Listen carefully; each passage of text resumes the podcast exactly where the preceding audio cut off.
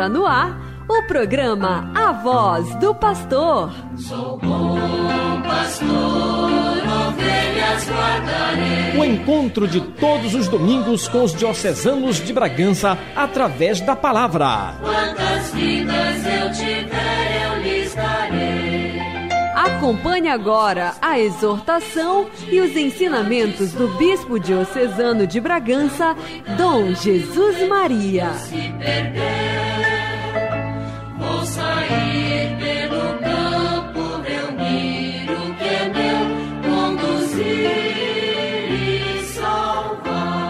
Caros irmãos e irmãs, mais uma vez vamos refletir um pouco a palavra de Deus nas leituras que a liturgia nos oferece no Antigo Testamento, no Novo Testamento e também na leitura do Evangelho.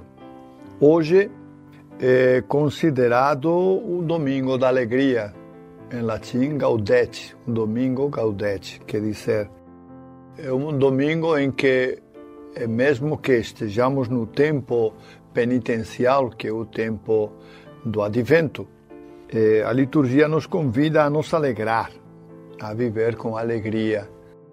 E o sinal dessa alegria, ele se manifesta na casula rosa, que o sacerdote ou que os sacerdotes costumam eh, costumam revestir neste dia né, do Gaudete, neste domingo da alegria. Vamos, pois, então, eh, nos adentrar na leitura, em primeiro lugar, na primeira leitura do Antigo Testamento, que é do profeta Sofonias, no capítulo 3, versículos 14 a 18. Diz assim a leitura: Canta de alegria, cidade de Sião, rejubila, povo de Israel. Alegra-te e exulta de todo o coração, cidade de Jerusalém. O Senhor revogou a sentença contra ti, afastou teus inimigos. O Rei de Israel é o Senhor, ele está no meio de ti. Nunca mais temerás o mal. Naquele dia se dirá a Jerusalém: Não temas, Sião, não te deixes levar pelo desânimo. O Senhor teu Deus está no meio de ti, o valente guerreiro que te salva. Ele exultará de alegria por ti, movido por amor. Exultará por ti entre louvores, como nos dias de festa. Palavra do Senhor, graças a Deus. Em primeiro lugar, eu gostaria de fazer uma consideração a respeito do nome de Sião é, ou de Jerusalém. Vejam bem, a cidade de Jerusalém estava construída sobre uma montanha, a montanha chamada Sião. Por isso, muitas vezes, os profetas falam de Sião e de Jerusalém indistintamente, como se fosse a mesma coisa. Na verdade, Sião, repito, era a montanha onde estava a cidade de Jerusalém. Por isso não fazem distinção entre Sião, é, cidade de Sião, ou Jerusalém. Para o profeta é a mesma coisa. Jerusalém é igual que Sião. Então, levando em conta isso, o profeta Sofonias convida o povo a exultar de alegria, a se alegrar, a exultar de todo o coração. Por quê? O motivo da exultação qual é? O motivo é que o Senhor, Deus, revogou a condena, a pena que pairava sobre Jerusalém pela sua infidelidade. Aqui temos que compreender eh, o contexto de que muitas vezes a cidade de Jerusalém, no lugar de seguir os ensinamentos de Javé, muitas vezes seguiu só seus próprios caminhos e quebrou, também muitas vezes quebrou a cara. Por isso Deus deixou às vezes que Jerusalém seguisse seus caprichos para que quebrasse a cara. E aqui é anunciado que Deus vai perdoar tudo isso, todas essas infidelidades da cidade de Jerusalém, que lembremos que é a cidade de Deus, onde Deus mora. Então, Deus vai perdoar todas essas essas vezes que Jerusalém o abandona e corre tras outros deuses, e Jerusalém vai poder realmente se alegrar, porque tudo o que ele fez contra, tudo o que a cidade fez, os seus habitantes fizeram contra Deus, tudo vai ser perdoado. Diz: Naquele dia se dirá a Jerusalém: Não temas, Sião, não te deixes levar pelo desânimo, não temas. No contexto, é, Deus, então, é quem fala e perdoa através do profeta, perdoa ao seu povo as suas infidelidades e o convida para se alegrar, porque é momento, é oportunidade de se alegrar, de não ter medo e de ter consciência de que Deus, como um forte guerreiro, vai chegar para proteger a cidade contra todos os seus inimigos. Esta é a perspectiva um pouco da, da leitura do profeta Sofonias. É um convite a se alegrar, a gritar de alegria, a se manifestar. Por quê? Porque Deus realmente está com eles, está na cidade está com o seu povo e Deus quer o bem para o seu povo. É como um guerreiro que salva o seu povo, que o protege, que o acompanha. Na história, nós sabemos que muitas vezes Jerusalém não só foi ameaçada, mas inclusive foi foi vencida, foi conquistada. O seu povo foi deportado, foi levado para outros lugares, para outros países. Mas agora é, é, Deus está, manifesta-se através do profeta, Deus está na cidade e quer proteger a cidade. Por isso que a cidade tem que se alegrar, tem que se manifestar essa alegria. O domingo, esta leitura é escolhida precisamente neste domingo, que é o domingo da alegria, o domingo de se, de, de se alegrar, ante a proximidade do Natal, do nascimento de Jesus Cristo, que vai ser alegria para todo o povo, através do qual vai se manifestar a ação de Deus e esta ação de Deus vai trazer alegria e paz para todo o povo. Então, Jesus é, pois, o objetivo da alegria. Aqui, em concreto, se tratando do Antigo Testamento, é o próprio Deus. Jesus é Deus também, com, com o Pai e com o Espírito Santo mas é o próprio Deus, então, o motivo da alegria, o motivo de poder exultar e se alegrar do povo todo. Estamos apresentando a voz do pastor. Vamos então agora escutar um pouco sobre a segunda leitura. E esta segunda leitura é de São Paulo. São Paulo escreve aos filipenses, aos habitantes de Filipo, uma cidade da Macedônia, na Grécia, uma cidade importante, na qual havia uma pequena comunidade, uma pequena comunidade. Interessante porque eh, Paulo teve sempre um carinho especial por esta cidade, pelos seus habitantes, por esta comunidade.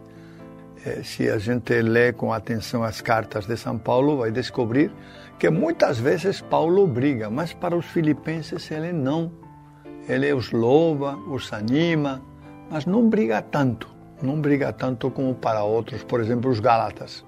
Os Gálatas, Paulo aos Gálatas realmente eh, faz muita, eh, diríamos assim, faz muita força para chamar a atenção deles, porque os Gálatas de vez em quando aprontavam eh, na sua fé.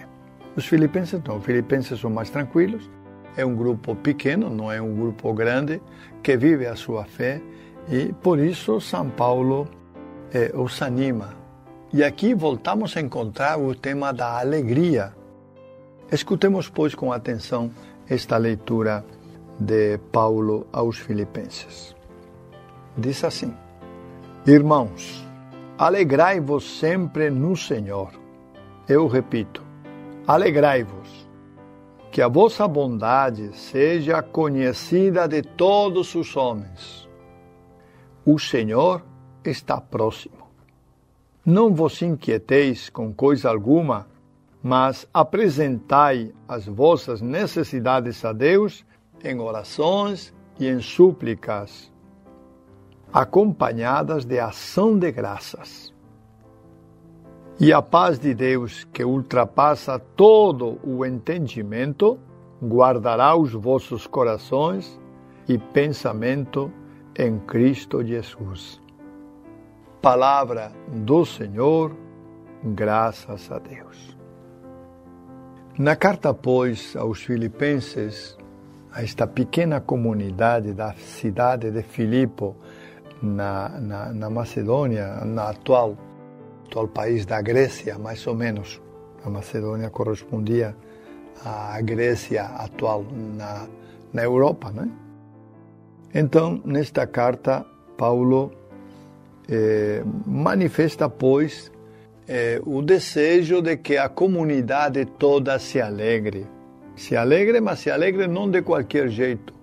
Se alegre não por efeito do vinho, ou de qualquer bebida, ou de qualquer acontecimento, não. Se alegre no Senhor. E vejam que isto é uma ordem, uma ordem que, que Paulo dá aos filipenses. Tem que se alegrar no Senhor. E qual é o motivo de se alegrar no Senhor? Porque a presença de Deus em Jesus Cristo é revelada na comunidade. A comunidade é o local onde Jesus Cristo se manifesta, onde Deus está presente.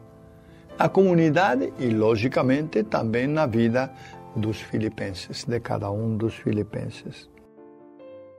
É, e, e o, o, o, Paulo ainda acrescenta que, se quisermos ser bons, se quisermos manifestar esta presença de Deus é, no meio do, do, do povo, né, devemos procurar fazer o bem a todos, a todas as pessoas, ser bons de coração.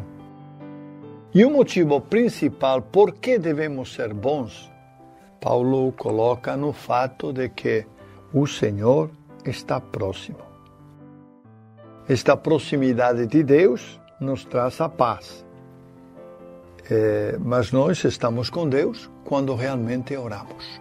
De aí a importância da oração, não só na vida dos filipenses, mas também em nossa vida de cristãos.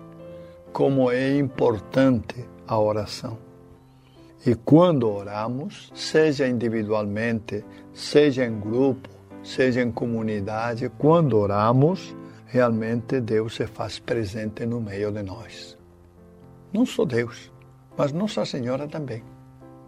Eles se, se fazem presentes no meio de nós eh, e muitas vezes atendendo as nossas, os nossos pedidos, as nossas súplicas. Nem sempre isso acontece, e nós não sabemos muitas vezes por quê, porque é vontade de Deus. Quando é vontade de Deus, realmente acontece. Quando não é vontade, não acontece. Mas nós temos que ter consciência de que a oração é realmente o que nos aproxima de Deus. Nós estamos com Deus cada vez que oramos, cada vez que nos dispomos a orar, a nos recolher e a expressar diante de Deus as necessidades nossas próprias e as necessidades também dos nossos irmãos, da nossa comunidade, da nossa igreja, do nosso Papa ou de qualquer outra pessoa. A oração é, pois, aquela, aquele, aquela chave que nos abre, nos abre para o encontro de Deus, nos coloca à disposição de Deus abre o nosso coração e abre o coração de Deus para acolher nossas súplicas, nossos pedidos. E é importante, então, que não, não, a oração não seja qualquer momento, mas seja um momento especial, um momento de interioridade, um momento de, de repensar nosso agir, um momento, em definitiva, de pensar também nas outras pessoas, já que na oração nós não podemos só orar de forma egoísta, pensando só em nós. Nós temos que orar também pelos outros, especialmente por aqueles que sofrem, que passam necessidade, que estão sofrendo qualquer doença ou qualquer outro outro outro sofrimento na vida, né? porque há muitos sofrimentos que são até de cunho psicológico, que doem tanto quanto uma ferida ou qualquer outra dor. Então, é importante que nós tenhamos essa atitude de entrar dentro de nós para orar, para manifestar a Deus nossa devoção, nossa oração. É isso um pouco que manifesta Paulo aos Filipenses. Hum? Diz que a paz de Deus ultrapassa, ultrapassa todo entendimento. Todo entendimento. A paz de Deus é muito diferente daquilo que nós pensamos.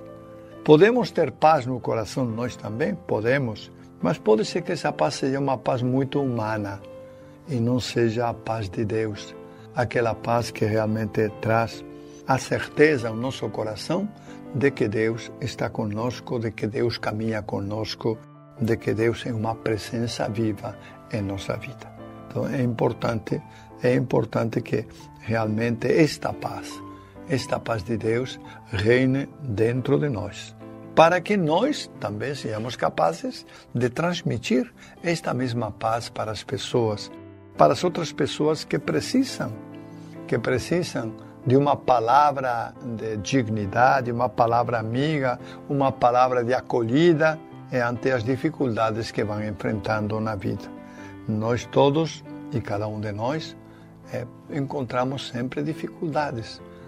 É natural que isso aconteça, é natural que nós tenhamos, enfrentemos dificuldades, é natural que na vida é, tenhamos problemas, mas não podemos esquecer que se é, é verdade que isso é natural, também é verdade que é natural que nós recorramos a Deus ante as nossas dificuldades e nossos problemas, pedindo sempre que Deus nos auxilie, que Deus acolha nossos pedidos, que Deus realmente seja o Senhor da nossa vida.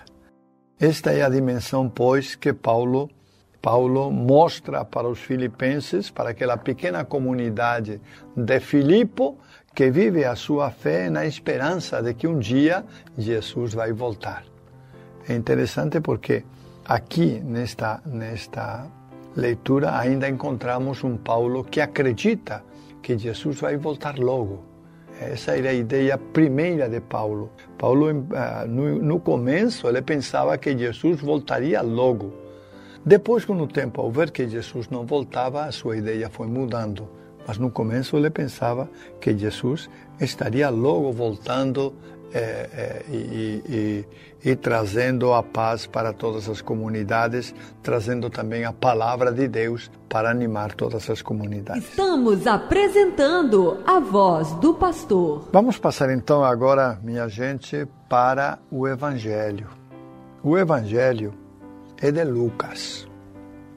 Lucas escreveu este evangelho com o desejo de contar as coisas é, bem contadas, de forma organizada. Por isso o evangelho de Lucas, Lucas era um historiador e se nota na, na, escrita que ele faz do Evangelho, na descrição que ele faz do Evangelho, como efetivamente era um historiador. Então Lucas nos vai falar neste domingo sobre uma figura importante que surge nas margens do rio Jordão, na Palestina. É a figura de João. Uma figura que suscitou muitas perguntas. O povo pensava e se perguntava se ele não seria o Messias, se ele não seria realmente aquele que devia vir. Mas é interessante a resposta ou as respostas de João, que em nenhum momento deixa espaço para dúvidas de quem ele é. Sempre ele reafirma que ele realmente não é o Messias, que o Messias virá depois dele. E efetivamente, o Messias, que, que é Jesus, veio depois de João Batista. Vamos, pois, escutar a leitura do Evangelho.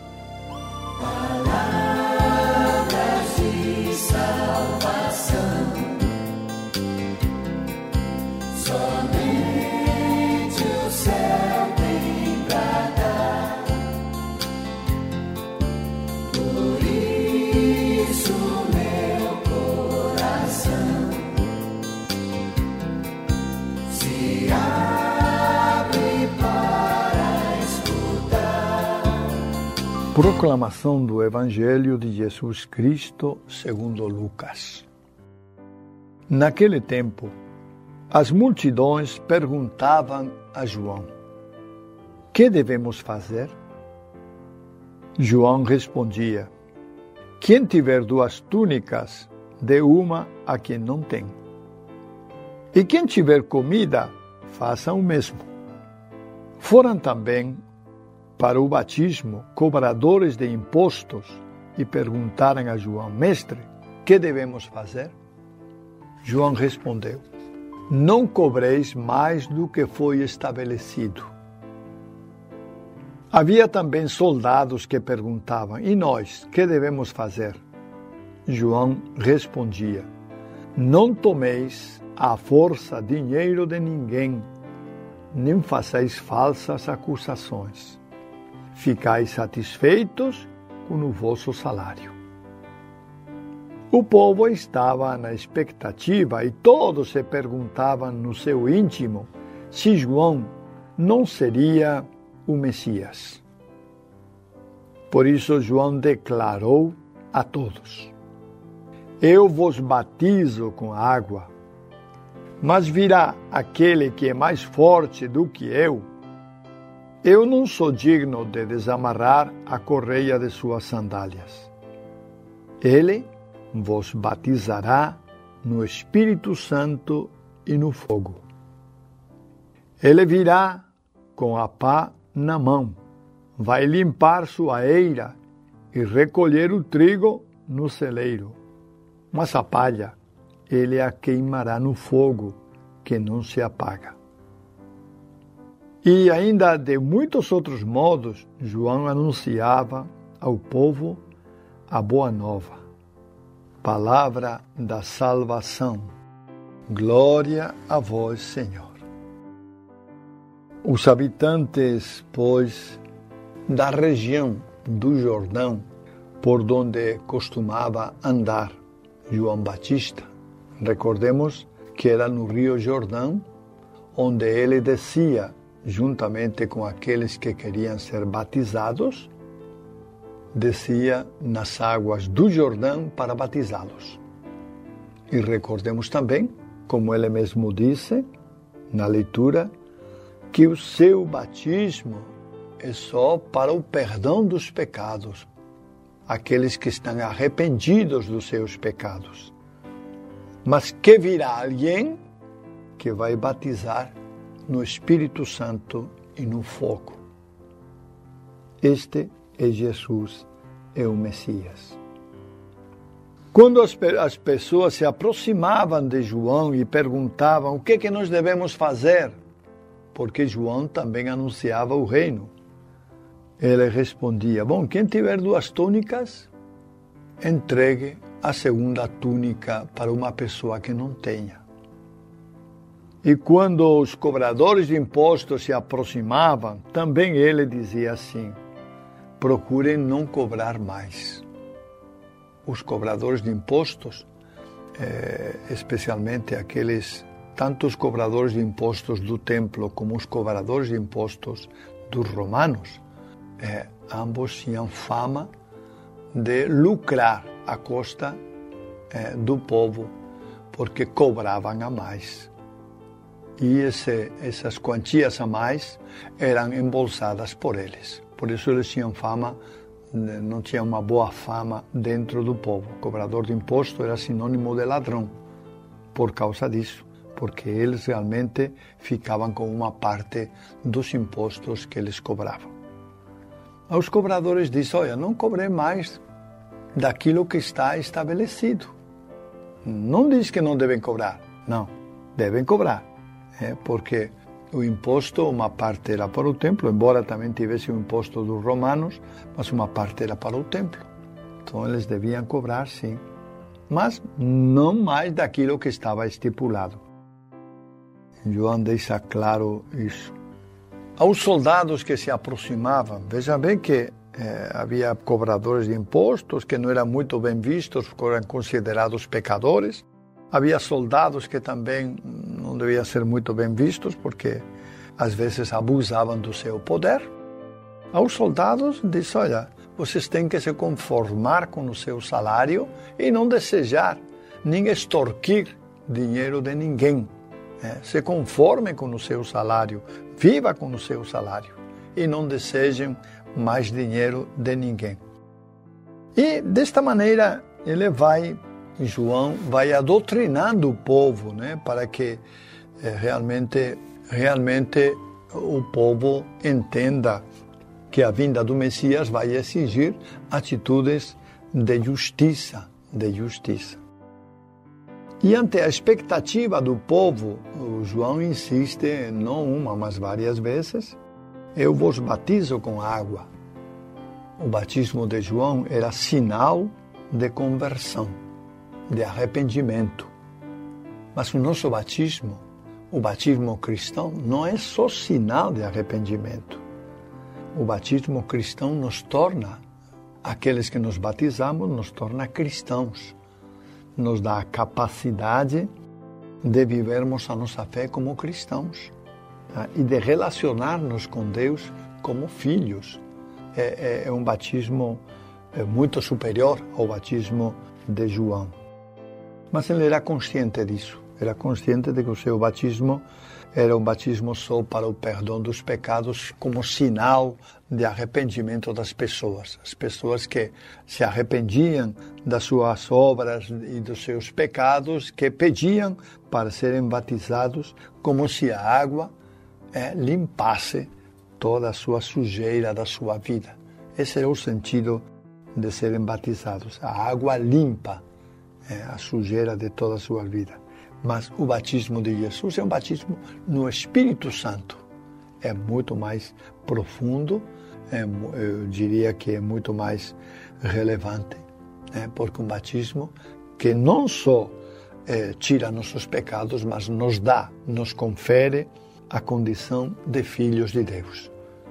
Constata e mostra em nós que nós não somos simplesmente uns pecadores, mas somos mais nós somos filhos que voltamos para a casa do Pai, que queremos a reconciliação, mas em definitiva somos filhos, filhos do Pai. Então, esse é o sentido um pouco desta leitura, deste gesto de João de batizar, de batizar o povo que dele se aproximava. Ele é muito claro: eu vos batizo com água, mas aquele que virá depois é que vos batizará com o Espírito e com fogo, com o Espírito Santo e com fogo, aquele que vem depois, não eu.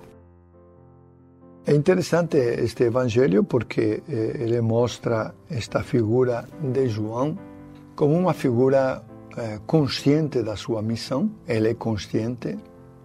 Eu recordo que, que João tem algum parentesco com Jesus, porque a sua mãe Maria eram parentes, segundo nos lembra a Escritura. Tinha algum tipo de parentesco, não sabemos exatamente qual, mas tinha algum tipo de parentesco. Onde Jesus e João eram bem próximos, bem próximos e deviam se conhecer. O momento em que, em que João ele declara que alguém virá depois, ele tem, ele é um momento profético, não, não é um, um conhecimento simplesmente que já tenha conhecido Jesus ou coisa parecida, né? Provavelmente este é um é uma revelação profética que recebe de Deus e com a firmeza que ele fala, nós vamos tendo eh, também vamos compreendendo como João ele realmente acreditava na vinda do Messias, daquele que era chamado de Messias, Jesus Cristo nosso Senhor. Por isso ele se coloca com muita humildade diante do Messias e diz que não é digno nem sequer de amarrar as sandálias ou desamarrar as sandálias, que era uma tarefa de escravos. Era o escravo que, quando o, o, o, o dono chegava na casa, tirava as sandálias dos pés do dono e lavava os seus pés. Recordem, como também acontece em muitos lugares hoje, né? É andar pela rua significa é, andar no meio de poeira, de então, quando o dono chegava lá em casa, o escravo lavava os seus pés para que é, ficasse tranquilamente em casa com os pés limpos.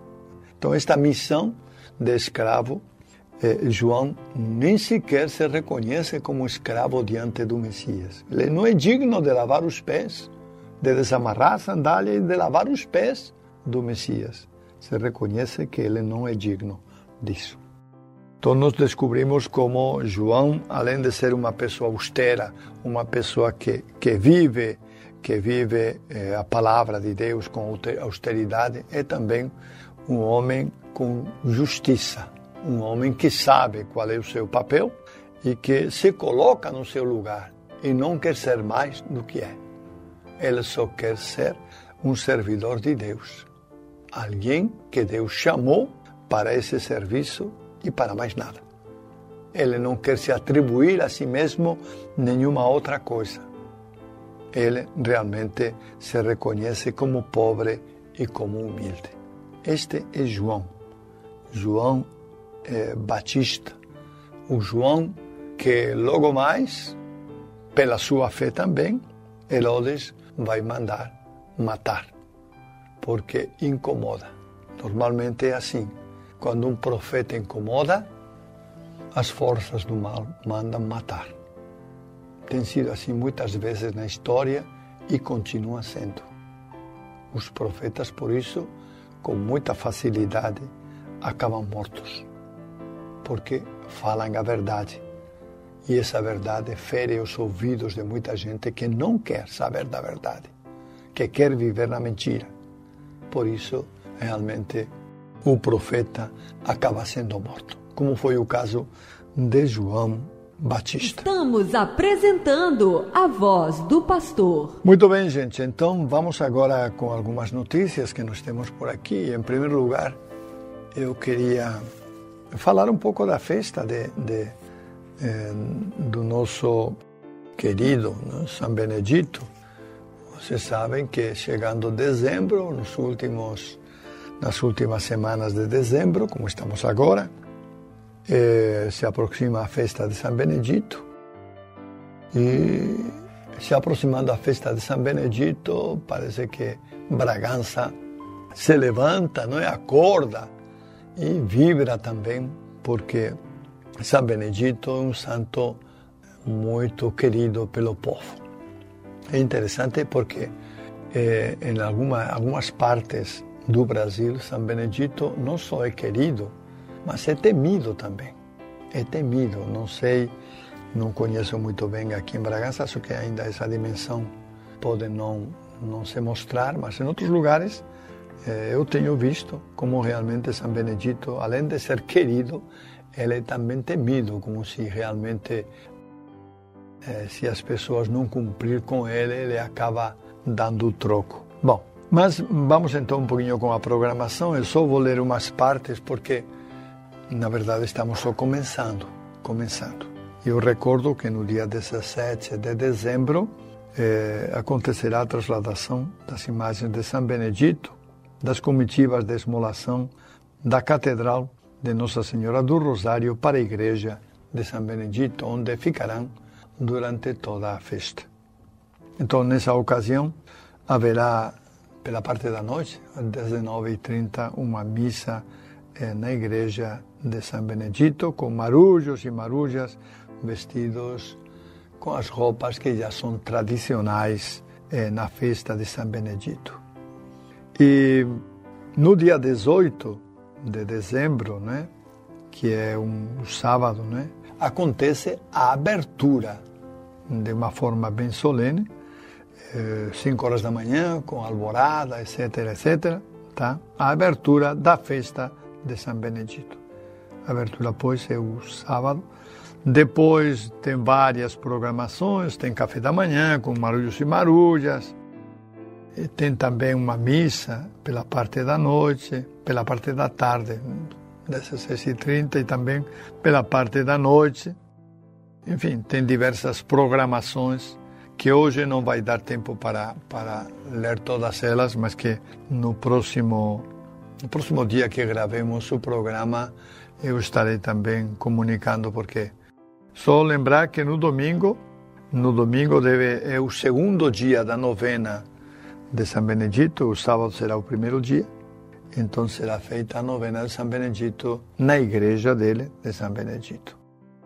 E a seguir, depois da novena, tem missa também lá na igreja de São Benedito. Mas as outras programações nós deixamos para a próxima semana, que a gente irá recordar a partir da segunda-feira da próxima semana os eventos que irão acontecendo eh, eh, durante a festa de São Benedito. As pessoas que fizeram as suas promessas, então terão oportunidade de, de pagar as suas promessas a São Benedito. Eu sei de duas pessoas que fizeram promessas por mim quando estava doente e agora elas vão ter que pagar essas promessas a São Benedito. É curioso porque elas queriam que eu pagasse a promessa. Diga, não, quem fez a promessa foram vocês. Então vocês é que tem que pagar as promessas, não sou eu, não. Porque queriam que eu saísse de São Benedito vestido a rigor, com a roupa da festa de São Benedito. Mas é, são elas que têm que pagar realmente a promessa a São Benedito. E realmente São Benedito cuidou de mim estou aqui com vocês, é, participando de novo das atividades da Diocese, graças a Deus e graças a São Benedito. E, enfim, eu reconheço que é importante, o que foi muito importante, a oração de todos e cada um de vocês, que sei que muita gente estava orando pela minha saúde e agradeço profundamente toda essa oração. Também queria eh, queria trazer alguma coisa sobre a ordenação que nós vamos ter o dia 18, que é um sábado, dia 18 de dezembro, na cidade de Ipixuna, do Pará estaremos ordenando sacerdotes cinco novos padres. Cinco novos padres. Né? Eles são o diácono atualmente, diácono Pablo Misley, diácono Antônio Carlos, diácono Gustavo, diácono Gilmar e diácono Manuel Teodoro. Então, na celebração que estaremos realizando nove horas da manhã em Ipixuna do Pará, acontecerá, pois, esta ordenação destes cinco jovens que estão eh, entregando a sua vida para o serviço de Deus na Diocese de Bragança. Para mim é motivo de alegria, porque são cinco jovens, né? cinco novos padres que a Diocese vai ter para atender melhor a população, para atender melhor esta ampla diocese com muitas, nós temos muitas paróquias e eu penso que é uma oportunidade muito boa para dar graças a Deus pela presença destes jovens que estão dispostos a entregar a sua vida no serviço de Deus. Hoje nem sempre é fácil encontrar jovens que queiram realmente e que perseverem, não só que queiram, mas que perseverem também na vocação ao ponto de chegar a ordenação e entregar as próprias vidas eh, pelo, pelo serviço de Deus. Então, nós temos estes cinco diáconos, como digo, que serão ordenados. E a partir da ordenação, já começarão a celebrar missa, começarão a atender o povo, começarão a visitar as comunidades, etc, etc. Aqueles trabalhos todos que vocês já sabem, porque vocês têm visto muitas vezes isso nos padres, aqueles trabalhos todos de evangelização que os padres realizam nas comunidades e também nas cidades, em todos os lugares, né? O trabalho, pois, dos padres, procurando sempre, sempre eh, ajudá-los, porque é preciso, o padre sozinho não faz nada. O padre é importante, mas com a presença de todos os leigos, que são uma força muito grande dentro da nossa diocese e que ajudam os padres a evangelizar, a evangelizar e a levar a palavra de Deus até os lugares mais distantes. Às vezes não é o padre que leva a palavra de Deus, são os leigos, mas é importante esta presença dos leigos como evangelizadores da palavra. E agora eu gostaria, antes de, de continuar, ler um pequeno texto que eu tenho por aqui é, para responder a uma pergunta. Como surgiu o primeiro presépio da história? Vamos escutar com atenção, está escrito aqui, eu tenho aqui. Diz o piedoso costume de, de se mostrar presépios por ocasião do Natal, recordando o nascimento do menino Jesus, se expandiu pelo mundo. Mas quando teve origem essa tradição? A tradição de se mostrar presépios teve origem em São Francisco de Assis, no ano de 1223. Na ocasião, são Francisco queria explicar aos camponeses da cidade italiana de Grécia o mistério do nascimento do menino Jesus.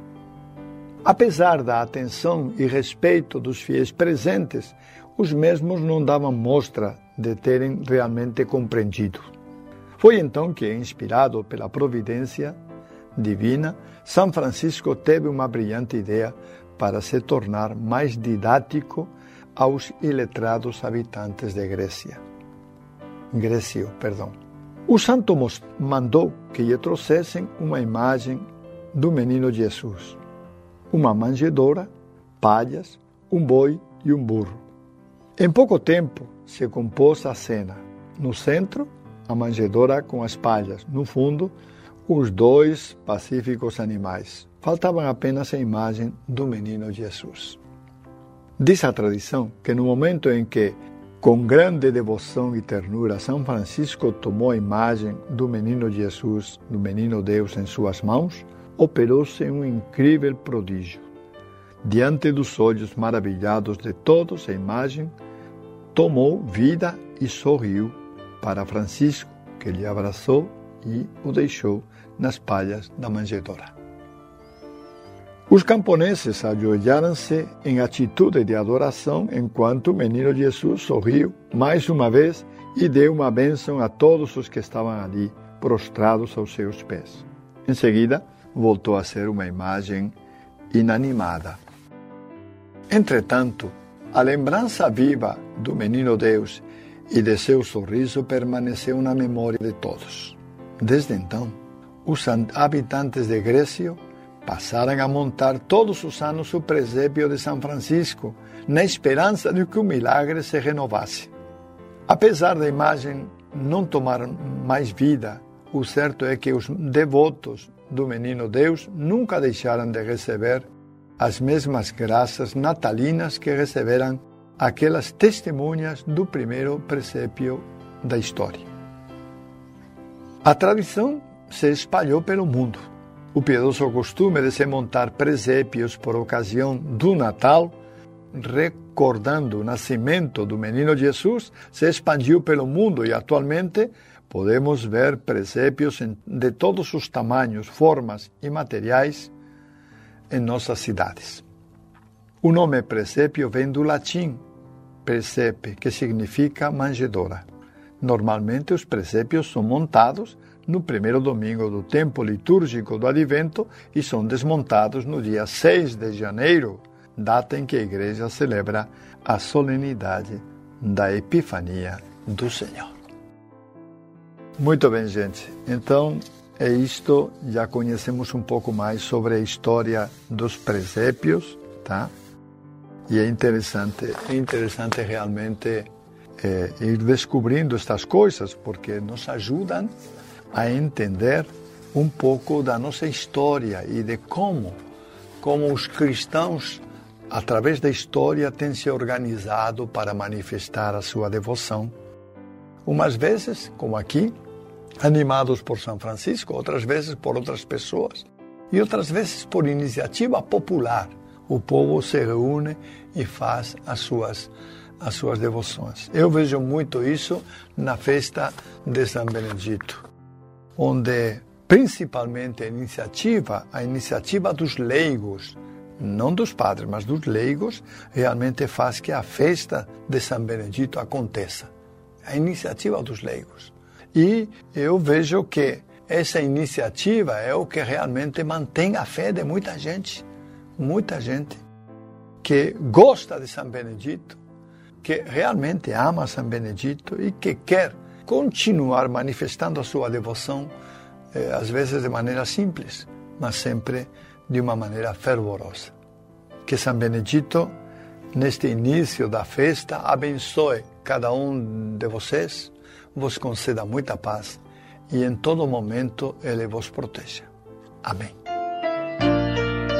Chegamos ao final do programa A Voz do Pastor. Nos encontraremos no próximo domingo. Bom pastor, ovelhas guardarei, não tenho outro ofício.